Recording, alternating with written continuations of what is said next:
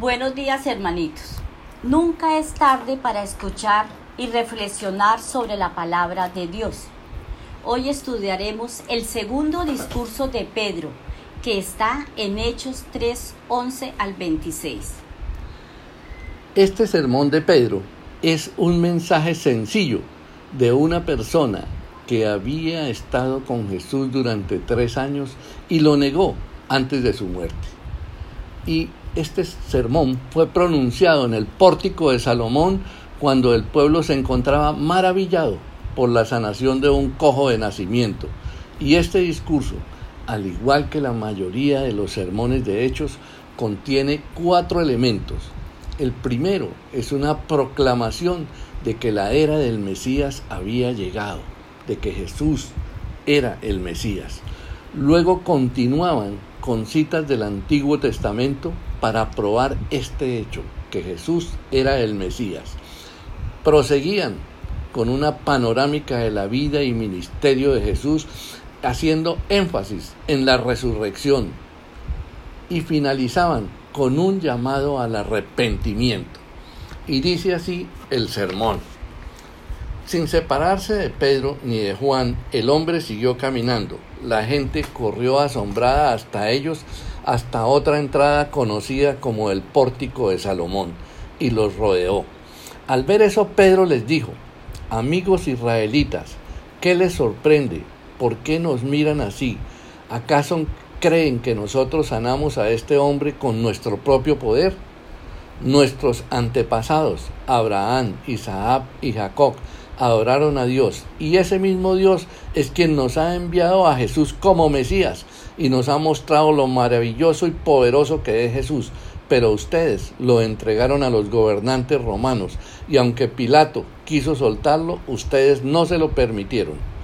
Jesús solo obedecía a Dios y siempre hacía lo bueno, pero ustedes lo rechazaron y le pidieron a Pilato que dejara libre a un asesino. Fue así como mataron a Jesús, el único que podía darles vida eterna. Pero Dios ha hecho que Jesús resucite y de eso nosotros somos testigos. Nosotros confiamos en el poder de Jesús y como todos ustedes vieron, esa confianza es la que ha sanado completamente a este hombre. Israelitas, ni ustedes ni sus líderes se dieron cuenta del mal que estaban haciendo, pero Dios ya había anunciado por medio de sus profetas que el Mesías tendría que sufrir, y así ocurrió. Por eso, dejen de pecar y vuelvan a obedecer a Dios, así Él olvidará todo lo malo que ustedes han hecho, les dará nuevas fuerzas y les enviará a Jesús, que es el Mesías que desde un principio Dios había decidido enviarles. Por ahora, Jesús tiene que quedarse en el cielo hasta que Dios vuelva a hacer nuevas todas las cosas. Eso también lo anunciaron hace mucho tiempo los profetas que Dios eligió. Uno de los profetas fue Moisés, quien dijo, Dios elegirá a uno de nuestro pueblo para que sea un profeta como yo. Ustedes harán todo lo que Él les diga. El que no lo obedezca dejará de ser parte de nuestro pueblo. También Samuel y todos los demás profetas anunciaron que las cosas están pasando ahora. Hace mucho tiempo Dios hizo un pacto con los antepasados de ustedes y les hizo una promesa, pues todo lo que Dios les prometió por medio de los profetas, ahora lo cumplirá con ustedes. Y esta es la promesa que Dios le hizo a Abraham, uno de nuestros antepasados. Todos los pueblos de la tierra recibirán mis bendiciones por medio de tus descendientes. Ahora que Dios ha resucitado a su Hijo Jesús, lo primero que hizo fue enviarlo a ustedes para bendecirlos y para que dejen de hacer lo malo.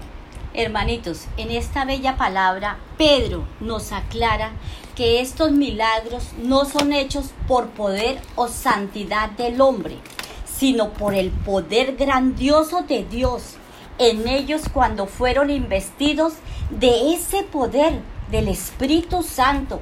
Y también insiste luego en aclarar que la clave o secreto de todos los milagros divinos provienen de la fe en su nombre en Dios. Hace una recriminación a los israelitas por haber negado a Jesús, el autor de la vida, pidiendo su crucificación y al tiempo libertad para un criminal como era Barrabás, pero a su vez señaló que su pecado era perdonable por su ignorancia de las escrituras y los invita a no perder la esperanza de recibir la salvación si se volvían a Dios. Nos da la oportunidad cada día. Recordemos que se requiere para obtener el perdón. Primero que todo, ¿qué se requiere? El arrepentimiento genuino, cambiar la actitud frente al pecado, ya no más pecado, contra tristar la desobediencia al Señor y cambiar la mente. Conectemos nuestra mente a la mente de Cristo. El corazón permitiendo que lo guíe el Espíritu Santo, pidiéndole al Espíritu Santo que sane nuestro corazón, con lo que invita a sus oyentes a que vuelvan su rostro al Señor y cambie esa actitud. ¿Cómo se borran sus pecados? Las escrituras nos lo dicen y nos lo dice en Deuteronomio para que el Señor nos ayude, se la vamos a leer. Cuando te convirtieres a Jehová tu Dios con todo tu corazón y con toda tu alma. Ahora lo dice también en Segunda de Reyes. Volveos de vuestros malos caminos y guardad mis mandamientos. La palabra de Dios, obedezcámosla. Y también nos ratifica en segunda de Crónicas.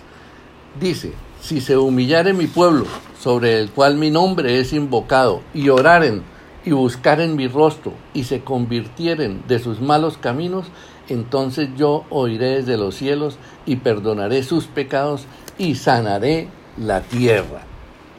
Padre bueno, poderoso, gracias Dios por esta oportunidad nueva que tú nos das día tras día de clamarte a ti, a un Dios vivo, a un Dios milagroso, a un Dios que nos da la oportunidad segundo a segundo de cambiar, de pedirte perdón, de limpiar nuestra casa, de limpiar nuestro corazón, de limpiar nuestra tierra, de limpiar nuestra iglesia, nuestro país. Nuestra bendición eres tú, Señor. Así como cuando nos enamoramos de ti, que hablábamos y hablábamos y hablábamos. Hoy Pedro nos recuerda que llevemos las buenas nuevas, que ese segundo discurso, hoy los invitamos hermanitos para que se entreguen al Señor en cuerpo, alma y vida, para que revivan ese primer amor y no lo dejen perder, no lo dejen morir, revívanlo, enciendan esa llama con el Espíritu Santo, que el Espíritu Santo descienda sobre cada uno de los que estamos oyendo esta gran enseñanza que está escrita en la palabra. El Señor nos ama, nos perdona y su misericordia nos inunda cada día más. Que Dios los continúe bendiciendo, hermanitos, y tengan presente siempre la oración y la acción, la lectura de la palabra, discernirla y cogerla para nosotros y después enseñarla, llevarla buenas nuevas, alabar al Señor con esos cánticos que es doble oración al Señor y adorarlo, decirle Señor, aquí estoy humilde ante ti, Señor, esperando siempre en ti, confiando en ti y dependiendo de ti. Dios los continúe, hermanitos, bendiciones, los amamos. Amén.